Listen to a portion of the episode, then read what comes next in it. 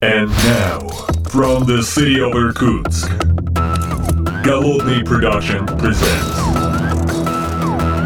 the Art of Programming Podcast.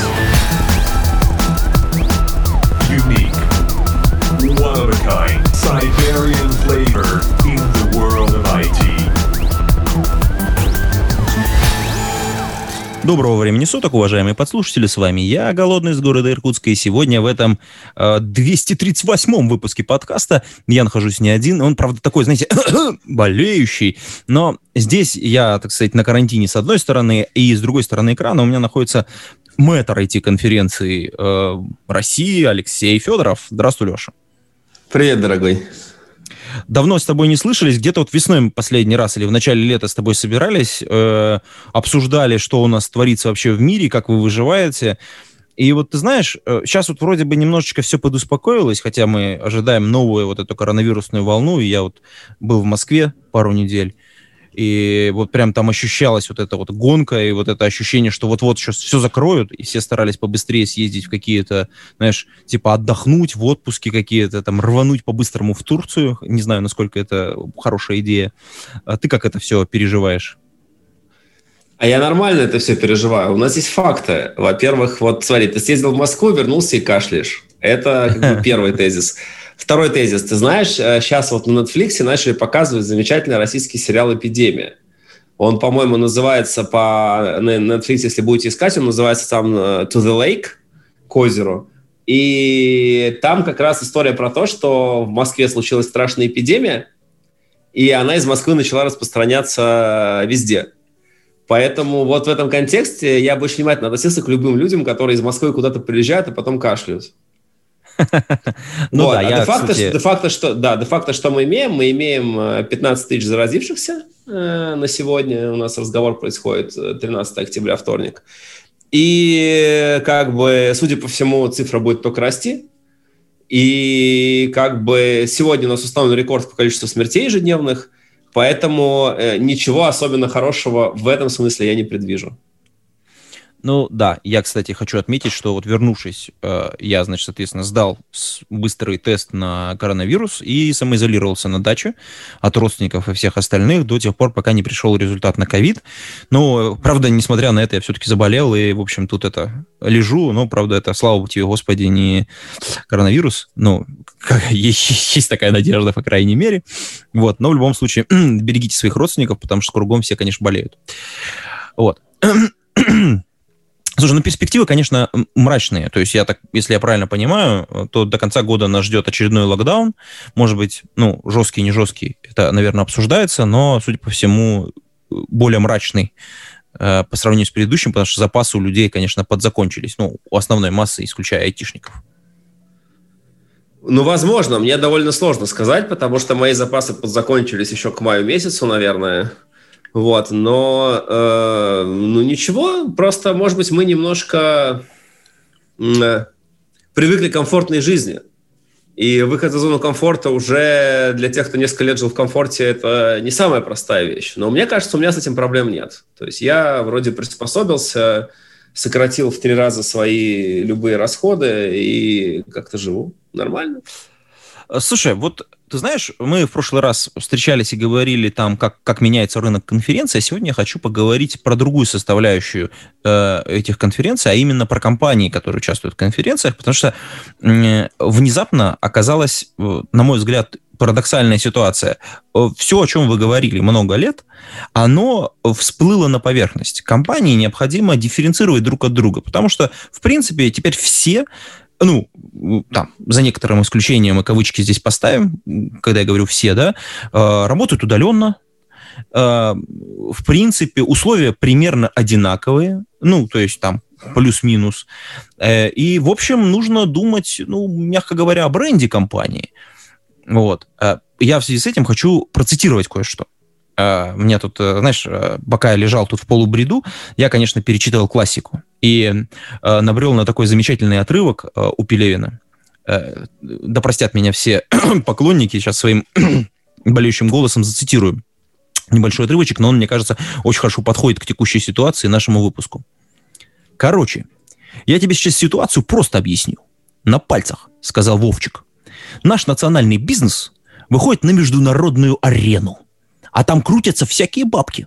Чеченские, американские, колумбийские. Ну ты понял. Если на них смотреть просто как на бабки, то они все одинаковые. Но за каждыми бабками на самом деле стоит какая-то национальная идея. У нас раньше было православие, самодержавие и народность. Потом был этот коммунизм. А теперь, когда он кончился, никакой такой идеи нет. Вообще, кроме бабок. Но ведь не могут за бабками стоять просто бабки, верно? Потому что тогда чисто непонятно, почему одни впереди, а другие сзади. Вот, собственно говоря, почему одни компании впереди, а другие сзади, если мы просто говорим о том, что у нас вакансии отличаются только зарплатой. Эм, ну, потому что у всех примерно одинаковые деньги, примерно одинаковые условия работы. Но вот чем одни компании лучше, чем другие. Как ты думаешь? Ну, это хороший вопрос. Э, это же Generation P, если я правильно понимаю. Да, да, да. А, соответственно, да, соответственно, компании отличаются а, друг от друга очень много чем. И действительно правильный вопрос, а как это транслировать э, на аудиторию? И, в принципе, когда мы говорим про э, такого типа вообще исследования, они состоят, ну, как всегда, так, такого типа работы состоят из двух частей. Значит, Первая часть, она про то, как выделить те части, которые отличаются от всех. И вторая часть, как это транслировать. Но тут как бы уже на первой части я боюсь, что э, многих ждет разочарование, да, потому что на самом деле э, очень много субъективных э, каких-то вещей это типа интересность проекта. Вот все говорят, у нас интересный проект. Но, по-моему, про, про, про, про, все уже рассказывают все, и уже очень много лет, и это никого не дифференцирует. Значит, э, можно пытаться за счет домена. То есть сказать, вот людям интересен домен, например, э, не знаю, здоровье. Значит, можно какие-то healthcare компании делать, или телемедицина, или что-то такое. Людям интересно, вот э, конференции, вот им нравится, например, да, тогда мы таких людей можем э, себе попытаться нанять, да, там, разработчиков, которые любят конференции. Э, есть люди, которым нравится, не знаю, там, Хабр, например, какой-нибудь, да, вот эти люди с удовольствием пойдут в Хабру что-то хорошее делать. То есть мне кажется, что история с доменом и даже с конкретным продуктом, пользователи конкретного продукта, если они его очень любят, они с удовольствием пойдут работать. И я думаю, что будущее наше, на самом деле, за э, вот такой мотивацией. Э, это если говорить глобально. То есть я думаю, что скоро... Ну, то есть есть истории, которые называются бренд продукта э, или услуги, и есть история, которая называется HR, э, бренд, HR-маркетинг. И вот мне кажется, что чем дальше в лес, особенно на условиях удаленки, да, часто все, что вы можете знать про компанию, это ее продукты, и это витрина. И, соответственно, здесь мы, ну, как бы начинается такая очень тяжелая история про то, что, чтобы делать клевый бренд HR, нужно делать клевый бренд продуктовый. А это совсем другая история, совсем другие бабки, это все завязано на generic бизнес, и это очень э, тяжелая война. Наверное, так. Компаниям, у которых своего продукта нету, э, наверное, ничем, кроме как э, зарплатой, условиями труда выделиться нечем. Это их как бы бич. Э, но зато, э, ну, там есть, есть история с тем, что часто меняются проекты, да, это может быть плюсом, так и минусом, зависит от того, что человек любит. Вот, наверное, как-то так, если коротко отвечать. Слушай, ну вот э, меня на самом деле интересует еще один момент. Вот смотри, если мы, с одной стороны, говорим, что вот у нас нет суперпродукта, да, а понятно, что продукт — это магнит, на самом деле. Он привлекает, он создает некоторое настроение определенное, поляризирует аудиторию, потому что когда у тебя ничего нет, ну, как бы к тебе и отношение такое никакое. Но когда у тебя есть продукт, у тебя часть аудитории поляризуется в твою пользу, часть против. Ну, всегда так. Какой бы хороший у тебя продукт не был, всегда будут хейтеры, всегда будут, наоборот, люди, которые любят это. Мы часто с этим сталкиваемся. Вот. А если у компании нет продукта, то тут интересный момент. Может ли являться внутренняя культура, то есть то, как э, люди э, между собой общаются, то, как люди организуют производственный процесс, э, ну, отдельно инженерная культура, да, внутри, то есть именно те практики, которые применяют, э, той самой э, частью, которая выделяет, ну, и, ну как-то, как дифференцирует относительно других компаний. Э, и да, и нет. Эм, ты все очень правильно сказал, только давай сначала, прежде чем к этой теме приступить, договоримся о терминах. Да? Э, процесс – это какая-то штука, которая приносит value, э, причем, как правило, клиенту. Вот, то есть это какая-то последовательность состояния некого объекта, которая приводит к тому, что создается какая-то добавленная ценность для клиента. Это процесс, бизнес-процесс. Примерно так, я, я, может быть, немножко вольно это формулирую, но при, примерно вот такая история. Там есть входы, выходы и так далее. И инженерные процессы – это ровно на самом деле часть э, бизнес-процессов, которая занимается тем, э, как мы фиксим баги, выкатываем новые фичи, строим родмап и так далее, и так далее, и так далее в своем продукте, для того, чтобы приносить ценности клиенту больше, части, чаще, дешевле и так далее. Да, это что касается э, процессов. Культура, эм, инженерная культура, корпоративная культура и так далее, это обычно оставшаяся часть. То есть все то, что не формализуется в виде процессов, э, обычно называется культура. Если говорить в терминах классического бизнеса, у тебя есть э, бизнес-процессы и там условно назовем это внутренние регламенты в виде должностных инструкций, положений об отделах, и какой-то прочий, значит, вот эм, эм, процедур, э, которыми регламентируется деятельность твоей организации или твоего отдела, или твоего, там, не знаю чего, дивизиона. Э, и есть то, что за их рамками. Вот то, что не формализовано, обычно называют культурой или корпоративной культурой. И у корпоративной культуры, на самом деле, в этом месте возникает, ну, это как бы совокупность практик, которая отвечает ровно на один вопрос. Что я делаю, если в моей инструкции, в моих процессах на эту тему ничего нет. Вот я столкнулся с некоторой ситуацией рабочей, которая э, нигде не формализована, нигде не сказано, как идти делать. Если у меня есть процессы и инструкции, где описано, что я должен делать, я иду и делаю. И культура – это про то, эм, что не описано.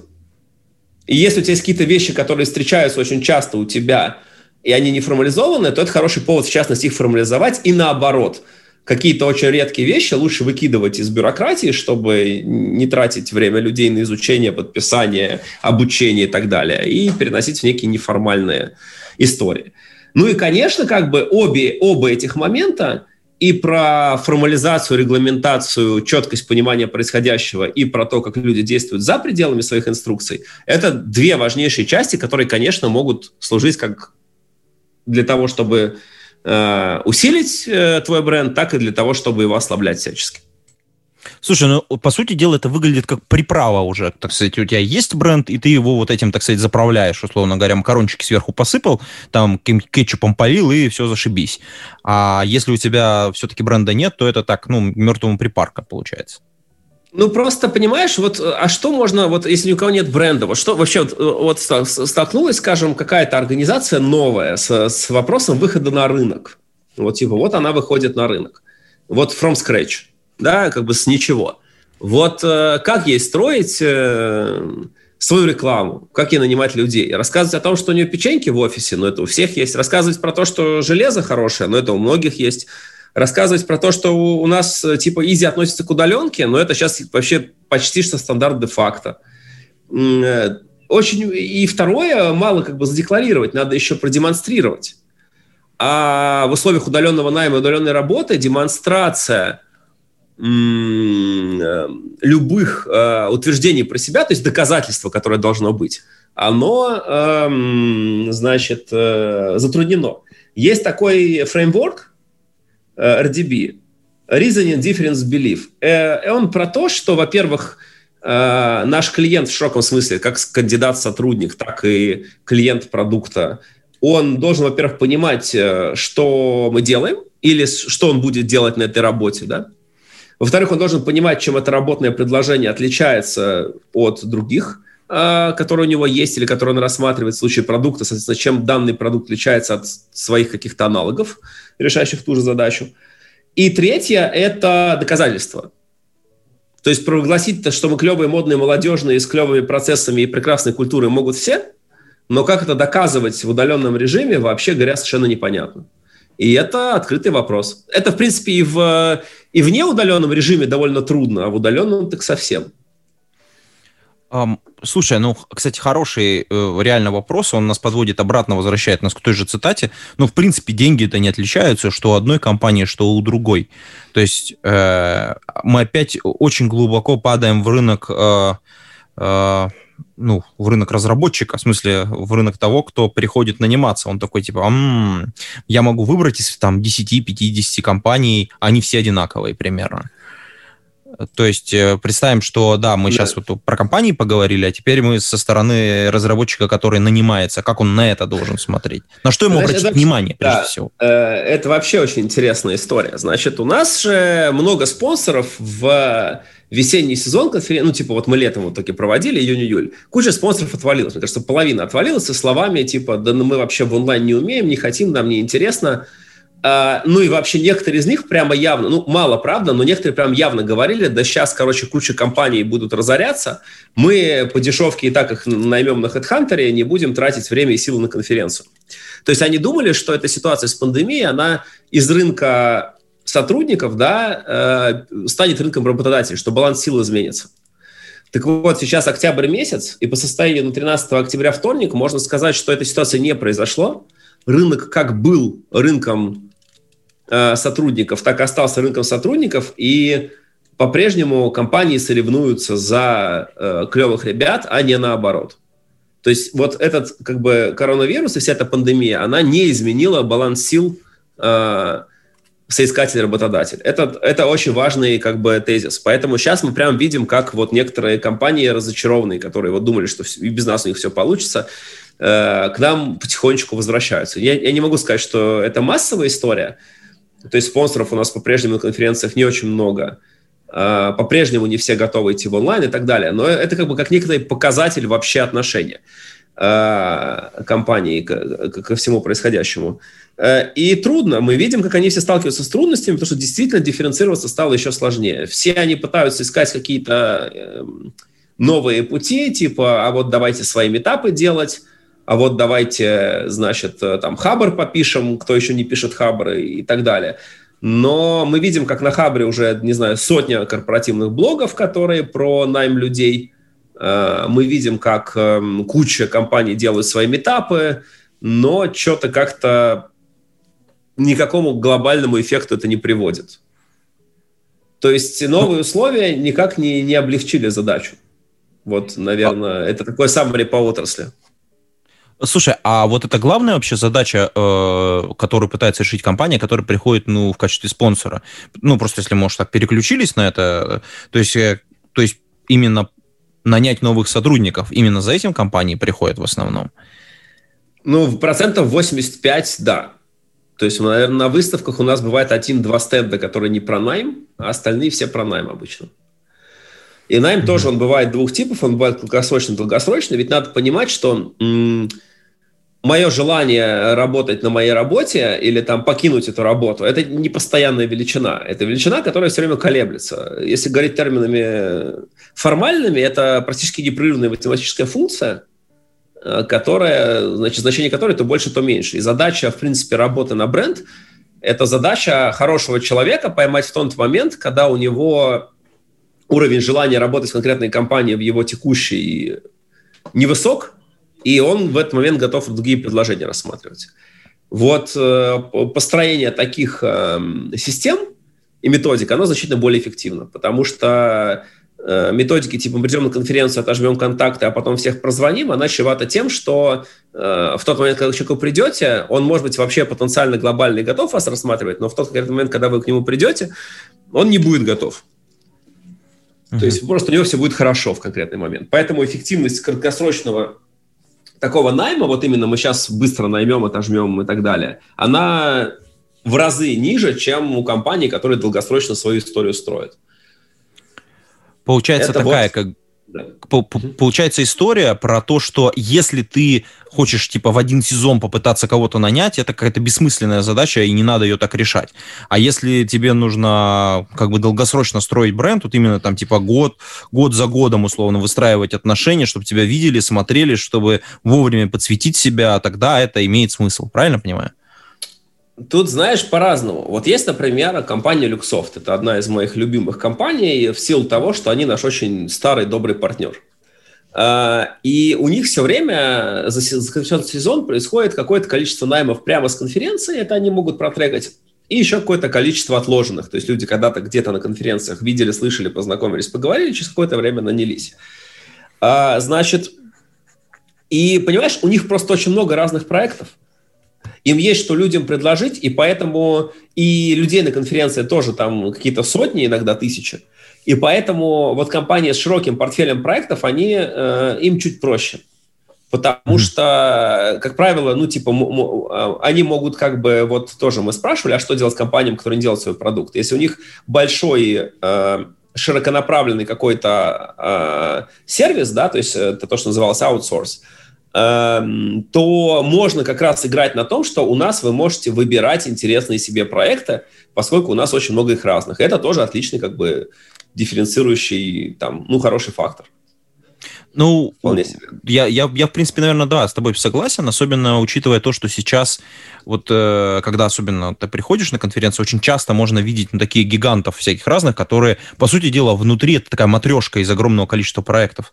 Э, то есть, если мы говорим там про, там, про Сбер, про Яндекс, про еще какие-то такие вот истории, где внутри одной компании какое-то безумное количество проектов, и если ты как бы с ними работаешь, то ты уже можешь там внутри как-то переключиться с одного проекта на другой, хотя это не всегда это моментальная история, конечно, в отличие, да. мне кажется, от аутсорс. Но, но понимаешь, там как бы работает все иногда довольно странно. То есть вот в Люксофте, например, есть такая история, что компания приходит на Java-конференцию, говорит, мы ищем Java-программистов, и потом это все уходит там в какой-то рекрутмент, HR, какая-то коммуникация с нанимающими проектами настроена, и этот процесс работает. А, скажем, в Яндексе ситуация немножко другая. В Яндексе не бывает понятия, там, Яндекс ищет Java-разработчика, там бывает понятие конкретный проект себе кого-то ищет, конкретный говорить терминами Яндекса. И э, у нас не бывает на конференциях Яндекса как Яндекса. У нас бывает то Яндекс Такси, то Яндекс Облако, то еще что-то. То есть это какие-то конкретные э, дивизионы в Яндексе, которые решают свои какие-то задачи, будь то HR или маркетинговые, да? А, но, но вот как таковой Яндекс Яндекс именно вот без конкретного там дивизиона к нам, по-моему, никогда не приходил. Это тоже а, такой интересный момент. То есть, слушай, вот интересный момент, того, да. Что, ну так устроено бюджетирование. Да. Вот. А, слушай, а вот э, мы поговорили немножко про выделение, да, а вот мы не затронули в основном часть про транслирование. Какие ты видишь инструменты транслирования вот этих вот э, внутренних особенностей вот этого бренда наружу к разработчикам? Ну, э, тут как бы э, э, это очень длинный вопрос. То есть инструментарий это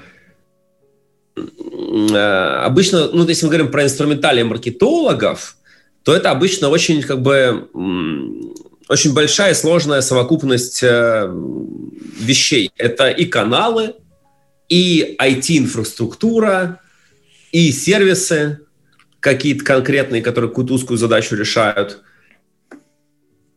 аудитории или то, что называется комьюнити. И вот, вот как бы кто, ну, то есть вот как бы и все это можно назвать инструментами. То есть это все такое очень широкое угу. понятие. А, то есть есть, есть набор каналов. Это, конечно, текстовые каналы типа Хабра, Телеграма и чего-то такого, где есть текстовые месседжи.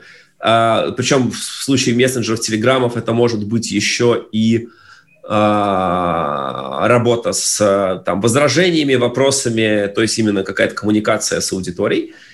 Это может быть а, ну, хотя это почти все каналы умеют. Это может быть видеоконтент, где это может быть канал на YouTube, блоги, подкасты, видео и так далее. Это может быть аудио. Вот мы находимся в подкасте с тобой сейчас и пишем подкаст. Это может быть канал э, аудио.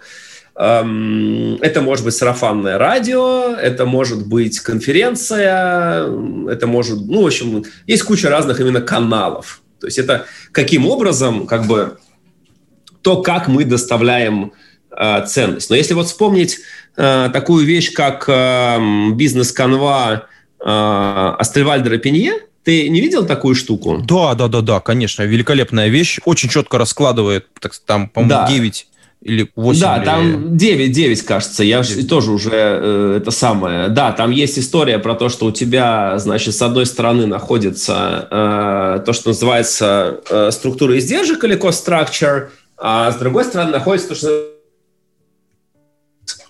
и вот, э, значит, на пересечении всего этого находятся э, ценностные предложения, value propositions, вот. А то, как у тебя формируется цена, за это отвечают ключевые партнеры, ключевые активности, ключевые ресурсы, а на то, как, типа, откуда ты получаешь деньги, это отношения с клиентами, каналы, про которые мы говорили, и сегменты клиентские. Вот, соответственно, про каналы мы поговорили, про э, сегменты кастомеров, комьюнити, сообщества, подписчики, рассылок и так далее я говорил, и про то, какую вы, собственно, на этих каналах с этими людьми строите отношения, это вот третья недостающая часть. Вот, как бы надо думать про каналы, про э, целевую аудиторию и сегменты, и про то, как по этим каналам с этой аудиторией вы будете выстраивать отношения какие. Вот Три, три Слушай, момента. это прям ни разу не очевидная вещь, что вот эту всю историю нужно строить по Стервальдеру. Ну, в смысле, можно построить именно, ну, в смысле, понимаешь, визуализировать. Я, я, да, я, понимаешь, я тебе открою как бы секрет, все что угодно можно построить по Астельвальдеру. Как хорошее, так и плохое. То есть, ну, Астельвальдер, это как бы, понимаешь, история это с бизнес-конвой или похожий лин-конвой, она немножко там отличается в деталях. Она про то, что, ну, бог с ним декомпозировать бизнес или какие-то процессы, или работу отдела там, или направление на куски – более того, она каскадируется еще до кучи, да. Э, э, потому что, например, у компании Джукру могут быть какие-то одни ключевые партнеры, например, там Сбербанк или Deutsche Bank или Яндекс или Контур или Люксофт, а, скажем, у нашего маркетинга могут быть какие-то другие ключевые партнеры, например, там, не знаю, сервис рассылок GetResponse, с которыми там, или TimePad, вот, например, да, с которыми у них там есть и э, кастомизация форм, и партнерские рассылки, и специальные договоренности там про, про цене, и какие-то еще куча вещей. То есть внезапно выясняется, что у организации, у организации может быть биз, ну, как бы бизнес-модель э, структурированная, сегментированная, так и у конкретного подразделения тоже. И, кстати, очень Слушай, много это... вещей каскадируются, стратегии каскадируются, например. То есть это в целом интересная штука. Слушай, отлично. Мы, наверное, ссылочку на эту замечательную книжку Э, потому что я, я познакомился с, с этим шаблоном бизнес-моделирования именно в книжке. Она, кстати, по-моему, Сколково пере, участвовала в переводе всей этой истории. Вот. Да. Э, да. Э, я, в общем, считаю, что она, конечно, великолепна. Очень много объясняет. Ты когда смотришь, там внутри, ну, кстати, в книге очень много разных моделей. Ну, то есть упрощенно, конечно, написанных, но тем не менее. Таких... Это как да, это хорошие ну, примеры. Мне эту книгу преподал мой коллега еще Ракловый в, 2000, в начале 2013 года, когда мы делали первый G-Point. Он просто, типа, я такой, типа, бизнес-конференции what the fuck? Э, я тогда про это вообще ничего не знал. А он сказал, слушай, ну вот начни с книжки. И я прочитал и как бы расписал все. Это сильно очень помогло, чтобы запуститься. И потом регулярно мы возвращались к этой истории году в 16 потому что, ну, прошло несколько лет, и надо было пересматривать, переписывать эту историю. Там не было больших изменений. И мы, конечно, вернулись к этой книжке в апреле 2020 когда перестраивались под онлайн. Это тоже сильно помогло понять скоп работы. Слушай, а вот э, вообще в целом, э, кстати, интересно, если э, как-то поменялась мотивация, давай вернемся опять к конференциям, потому что мы опять к ним возвращаемся. А, как-то поменялась мотивация людей, которые выступают на конференциях. Потому что если раньше, ну, как мне кажется, была достаточно серьезная мотивация приехать, выступить там, ну, это вообще там как бы некоторый пиар определенный, опять же, там, тебя везут, ты выходишь перед толпой, там, значит, овации, есть какое-то вот ощущение, что ты прям вложился и получил офигенный какой-то буст вот этой вот энергии, которая в тебя обратно жахнула. Э, поменялась ли мотивация у выступающих вот по сравнению с тем докоронавирусным временем? Э, ну, потому что, в принципе, сейчас мы во второй сезон входим, который абсолютно точно такой же, как предыдущий. Э, ты знаешь, это хороший вопрос. Значит, история такая. Если у тебя доклад клевый, и фидбэк на него клевый, и у тебя куча людей залайкали твое видео в Ютьюбе и там на платформе, и кучу комментов ты получил, и дискуссионные зоны у тебя отличные, и все пацаны сказали с девчонками, что вау-вау, какой клевый доклад, конечно, это мотивирует. То есть, если ты сделал хороший доклад, он зашел в аудиторию, ты получаешь от аудитории хороший фидбэк в отзывах, в формах обратной связи, в комментариях на YouTube и так далее – то это круто, у тебя есть отличная идея продолжать этим заниматься. Вот, скажем, не знаю, был блестящий совершенно доклад Вани Углянского на последнем G-Point про э, взаимодействие Java с нативным кодом. И там как бы мы выложили его, ну, не так давно, меньше месяца назад, и, ну, даже как-то немножко там про него написали, буквально вот недавно вышла расшифровка, и типа у доклада какие-то несколько тысяч просмотров, э, куча там лайков э, и так далее, и так далее, и все, все сказали «Вау».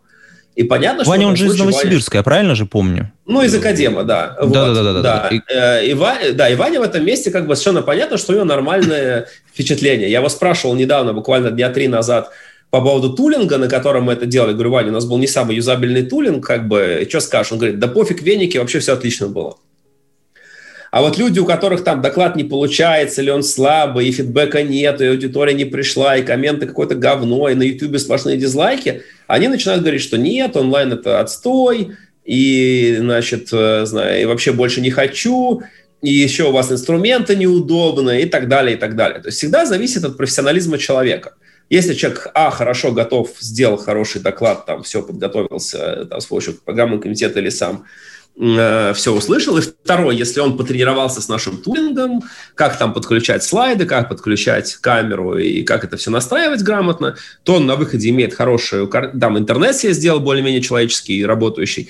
Вот, он имеет на выходе отличный звук, отличную картинку, имеет отлично, как следствие, хороший, там, если хороший доклад, хороший фидбэк, и он счастлив, доволен, у него все в порядке, он красавчик. Угу. Поэтому а... я бы сказал так, что история с онлайном, она, знаешь, она хорошие доклады делают лучше, а плохие делают хуже. Она вот обостряет углы. Вот если мы обычно говорим про какое-то явление, что оно сглаживает углы, то тут вот оно наоборот, оно как бы гиперболизирует. Слушай, тогда э, еще два вопроса. Мы раз тут уже докладчиков прям конкретно взяли за вымя. А что с иностранными докладчиками? Потому что твои конференции, вот это вот снимаю шляпу, э, практически всегда есть возможность, была всегда возможность э, слушать, смотреть, э, общаться с иностранными докладчиками, и понятно, что для них это тоже определенный коммитмент, приехать в Россию, выступить. Что с ними стало сейчас? Значит, мне кажется, с ними эм, все в порядке. То есть, во-первых, во-первых, все молодцы, кто выступает, кто не выступает, все замечательные ребята. Эм, здесь у меня несколько ответов. Во-первых, э, по некоторым конференциям у нас хорошее российское комьюнити, оно местами даже сильнее в среднем, чем зарубежное, поэтому на некоторых конференциях нет смысла э, много звать иностранцев. Мы это делаем скорее для того, чтобы э, просто показать что там что-то тоже происходит и дать более общую картину. То есть, в принципе, какой-нибудь Джокер мы отлично бы набрали из русскоязычных ребят программу, вообще нечего делать. Но потому что много здесь людей этой технологией занимаются. Извини, в России есть именно вот даже, даже с уходом Oracle, да, э, Java разработки из России, у нас есть, извини, Bellsoft, у нас есть Azul, у нас есть э, Huawei э, и Excelsior mm. Huawei, да, вот эта Excelsior, вот история. Excelsior, да. Ну, они там не, не, не факт, что делают уже виртуальную машину конкретно, но для Excelsior они как бы не говорят полком, наверняка что-то делают. Вот, поэтому э, и у нас еще есть Huawei, Huawei как бы тоже в России. И как бы тут есть о чем поговорить и так э, в плане вот и кишочков, и применения, и всего остального. Эм, какие-то аудитории, они больше любят иностранных спикеров. Для них важно вот э, именно взаимодействие и э, для них это важный показатель. Значит, здесь э, есть две стороны. С одной стороны, эм, первое, мы видим, что разные комьюнити технологически по-разному любят иностранных спикеров, кто-то больше, кто-то меньше. Это связано в основном с тем, как это комьюнити себя чувствует на мировой арене. Java комьюнити себя сильно чувствует на мировой арене в силу того, что здесь много компаний, в том числе был раньше Oracle, потом появились Azul в России, Billsoft открылся, был еще всю жизнь Excelsior, который сейчас Excelsior Huawei и так далее, так далее, так далее. Тут как бы большие традиции, именно GVM, именно кишочные, и большой комьюнити, и Juke, который, опять-таки, одно из крупнейших, несмотря на то, что сейчас мы редко делаем ивенты, одно из крупнейших комьюнити российских – а, и поэтому тут как бы, э, если иностранных спикеров будет немного, я не думаю, что очень сильно люди расстроятся. А есть, наоборот, конференции и комьюнити, для которых это важно. Значит, что именно послушать, что делают другие, сравнить со своим опытом, вот такой-то соревновательный момент э, про то, какой-то, я не знаю, какая-то, может быть, форма патриотизма, а может быть, форма отсутствия самоуверенности, не знаю, тут, скорее всего, все эффекты сразу, но в целом есть люди, которым вот это прямо очень важно, иностранцы это очень круто. И есть Слушай, а вот я... Сейчас, да, есть, да, да, есть комьюнити, в которых, в которых просто есть ощущение, что не очень сильны в России э, определенные как бы, технологии не очень развиты, и тут как бы иностранцы наш все и наш хлеб, потому что за рубежом лучше, чем у нас, люди это чувствуют, и поэтому есть высокий спрос на иностранцев. То есть тут очень, как бы, очень фрагментировано от технологии к технологии, от конференции к конференции эта история.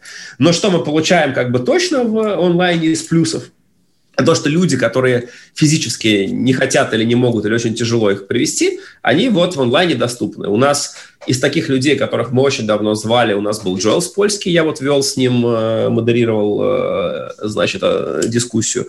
Потом у нас эм, был Скотт Хансельман, например, а, ну и, эм, ну еще на самом деле много довольно. У нас был Гослинг, у нас был Страуструп, то есть у нас было все довольно неплохо с какими-то именно супер глобальными звездами. Но как бы и тем, кто это хотел, они это получили. Но выяснилось, что на того же Спольски никаких тысяч людей не пришло. Хотя все, у кого был там full pass билет, да, абонемент, они могли прийти. Все, кто на G-Point был, они могли прийти. Там было, по-моему, меньше 300 человек в лайве что не очень хорошая цифра, да. То есть вот люди хотят, людям это нравится, но де-факто просматриваемость не очень высокая. А вот это, кстати, вот интересный момент. А, ведь э, в онлайне очень легко а, переключиться. Ну, то есть да? вообще вот этот паттерн, паттерн просмотра или участия вот в этом докладе, ну, то есть есть возможность, ну, во-первых, соскочить на другую часть программы очень легко. Ну, то есть ты просто раз и переключился. Э, с одной стороны. С другой стороны, есть возможность всегда вернуться. Ты говоришь, что 300 человек, ну, там, было в онлайне, а сколько потом досмотрело? То есть, ну да, ну, там на самом деле довольно нормальные цифры досмотров, но опять-таки здесь вот более сильная фрагментированность в онлайне. То есть если на просто именно на офлайн конференции люди, ну там плюс-минус равномерно распределяются по залам, вот их есть там тысяча человек – и там где-то будет 500, а где-то будет 100, но это хотя бы соотношение типа 5 к 1, да, например, больший зал против меньшего зала то в э, онлайне цифры могут сто раз отличаться. То есть, опять-таки, доклады, которые не очень там удались или которые не очень интересные, они э, набирают мало, меньше, чем они, ну, условно, меньше процентное соотношение, чем они собрали бы в офлайне. И наоборот. Значит, что мы видим на офлайн конференциях Есть там большие маленькие залы, люди как-то под ним распределяются, на более популярные доклады приходит больше народу, на менее популярные меньше. Разница может быть там между самым популярным и непопулярным, допустим, в 10 раз. Что мы видим в онлайне? Доклады, которые не очень интересные или которые имеют совсем небольшую аудиторию, которые не очень получились, имеют совсем мало просмотров, скажем, 100, 200, 300 а доклады, которые супер популярные, могут иметь там десятки тысяч просмотров. Да, вот, предположим, у нас как пример, у нас в мае, по-моему, был Джук с Женей Борисовым, и его доклад, сейчас мы там выложили в YouTube, собрал, ну, почти 50 тысяч просмотров, что для онлайна, для технического доклада на русском языке как бы очень много. Вот, соответственно, никакие 50 тысяч на оф- офлайновой конференции никто никогда не соберет. Соответственно, онлайн, он э, подчеркивает именно разницу, да, то есть вот лучшие доклады получают больше бенефитов, доклады послабее, похуже получают мало бенефитов. Если так, обычно там про спикеров, вот да, мы говорили, э, спикеры все получают, там мы как бы всех стараемся сделать так, чтобы все были обласканы, то тут, к сожалению, есть такой эффект, что кто-то очень недовольный уходит, и с этим довольно сложно что-то сделать, особенно если доклад не очень хорошо получился.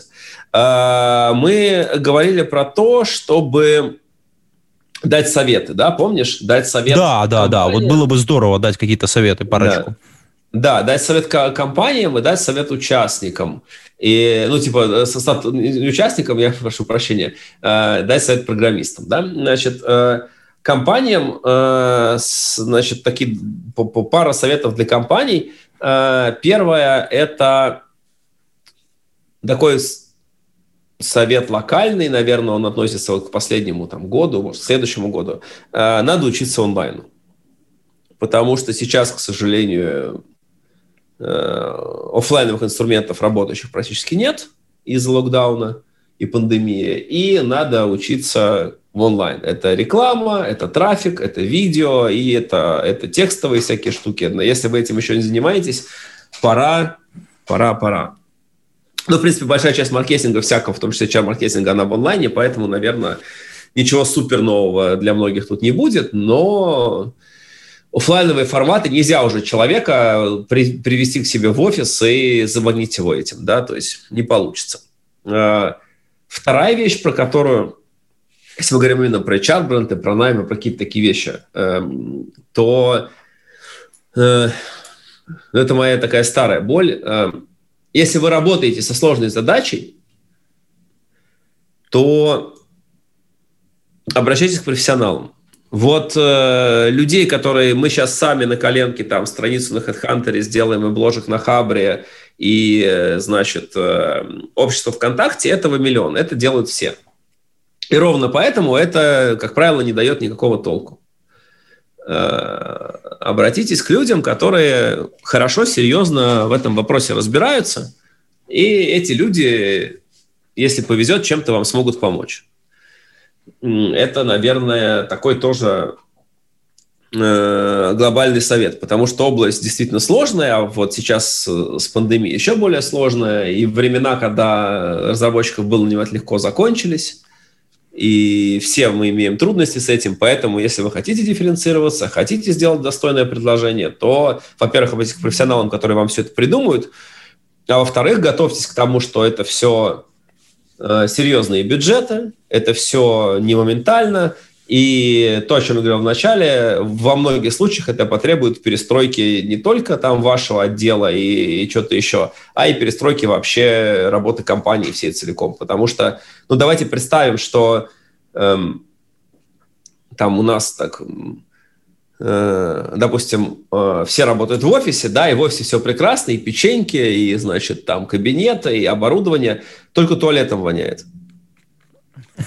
И тут как бы, да, ну так, вот просто такой Да, пример. да, все, ассоциация понятна какая, да. Да, и, и, и тут как бы, как бы я боюсь, что без э, бюджета на водопроводчиков условно, да, или в случае, если это да, не лечится, ремонт то переезда, да. да, на ремонт туалета, переезда в другой офис, если там не лечится, да, это все, то как бы, ну, без участия бизнеса как бы другого, да, других частей, в этом, эту проблему не решить.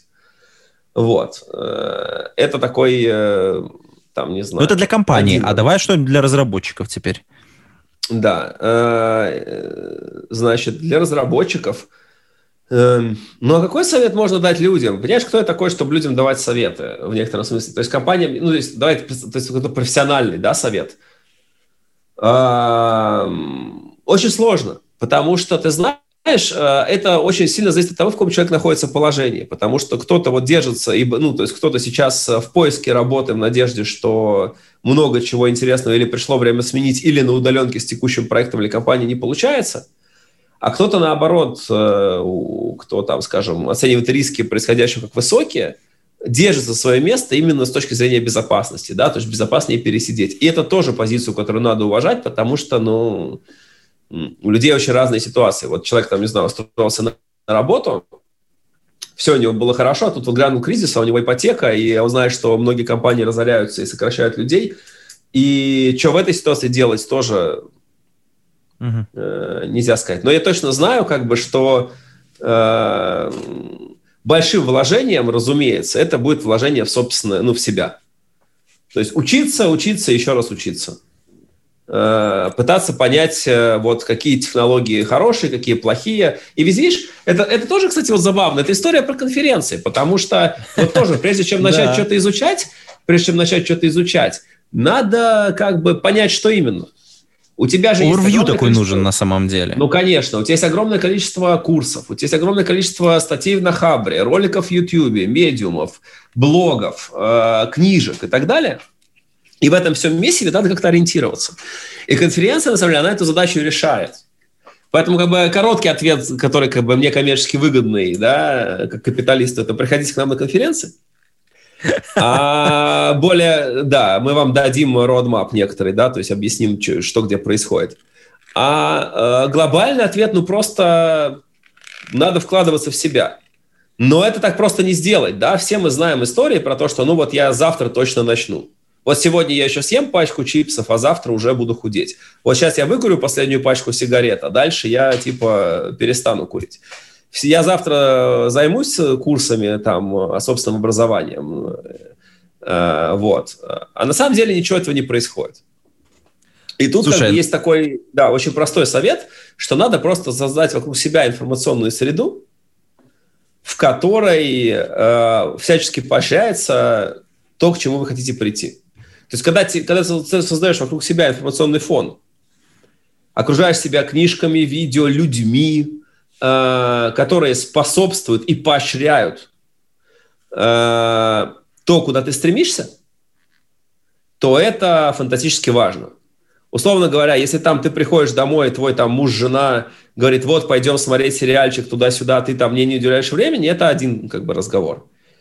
А если твой муж, жена или там партнер, неважно, как угодно, родители, если вы какой-то там молодой человек, э, или дети, если вы взрослый, э, наоборот, говорят, да блин, давай, конечно, занимайся, чем я могу тебе помочь, как сделать твою жизнь лучше, то э, это совсем другой коленкор.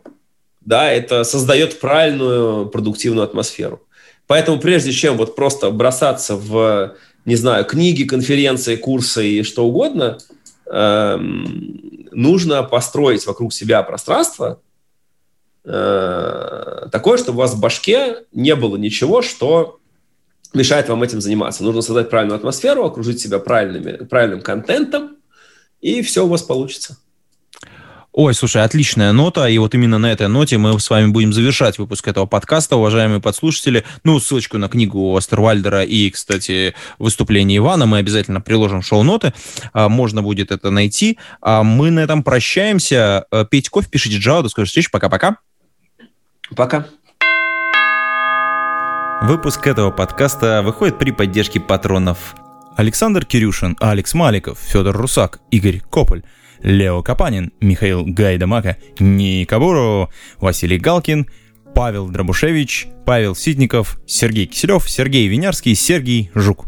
Спасибо вам большое, уважаемые патроны. А вы, уважаемые послушатели, можете стать э, патронами. Приходите на patreon.com голодный и поддержите выпуск этого и других подкастов.